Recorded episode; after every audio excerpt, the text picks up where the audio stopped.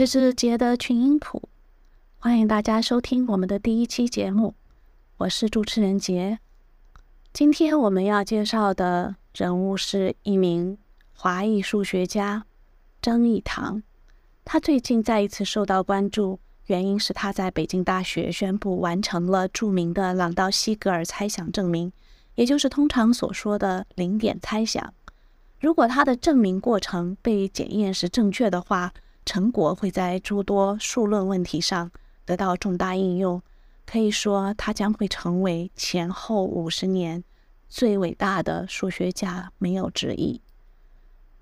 然而，我想介绍他的原因，却并不是仅仅因为他的这个成就，而是他在追求数学中所展现的那种不屈不挠、永不放弃的精神，还有他对数学的那种爱。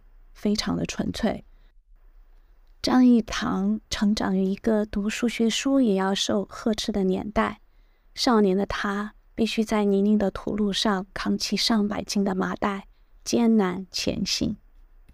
没有人同情他，因为父母的政治问题，他无缘上高中，人生差点儿被定格在务农的命运。文革后期回到北京，他又错过了高中。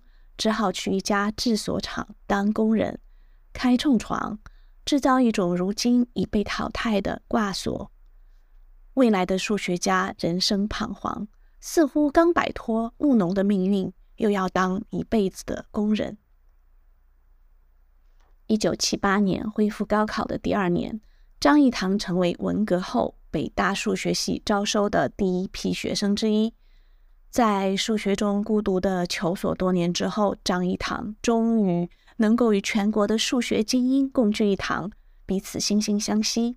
在后来坎坷的日子里，张益唐说：“那是他一生中少有的快乐回忆。”张益唐在北京大学度过了七年时光。二十世纪八十年代初，在北大数学系念书的人，大都听过张益唐的大名。说他是个高材生，而且那个时候他深受北大校长、数学家丁石孙的赏识。同学王晓东回忆说，因为数学方面的天赋，张益唐是北大的风云人物，崇拜他的姑娘从学校南门排到了北门。他北大毕业之后，啊，校长丁石孙。就安排他到美国普渡大学攻读博士，但是命运又给他开了一个玩笑。本来应该顺利走上学术道路的他，毕业后却未能找到大学教职，原因是他的毕业论文证明雅各比猜想的引述部分使用了他的导师的一个错误定理。就这样呢，导师不给他写推荐信。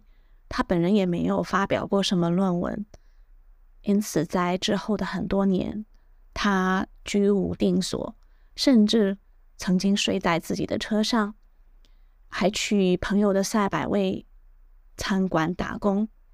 嗯，直到多年之后，有一位校友帮助了他，才在新罕布什尔大学找到了一个临时讲师的职位。就这样。在五十八岁之前，他一直都是默默无闻。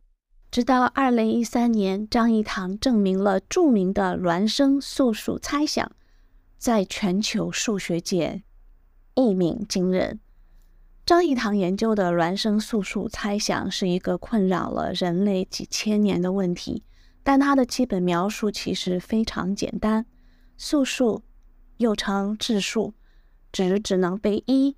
和它本身整除的数字，包括二、三、五、七、十一、十三、十七等。在这些素数中，相差为二的素数对被称作孪生素数。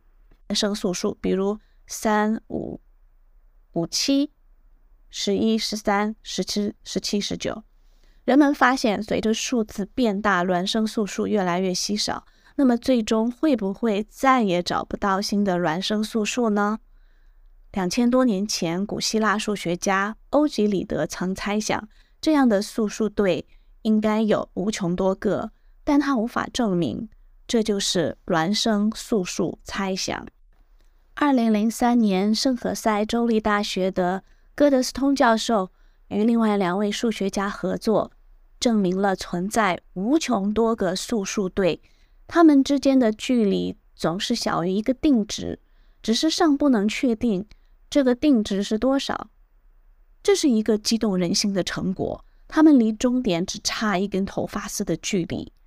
为此，世界各地的顶级数学家在普林斯顿高等研究院开了一周的讨论会，试图跨越这根头发丝，但最后他们仍止步不前，甚至一度陷入绝望。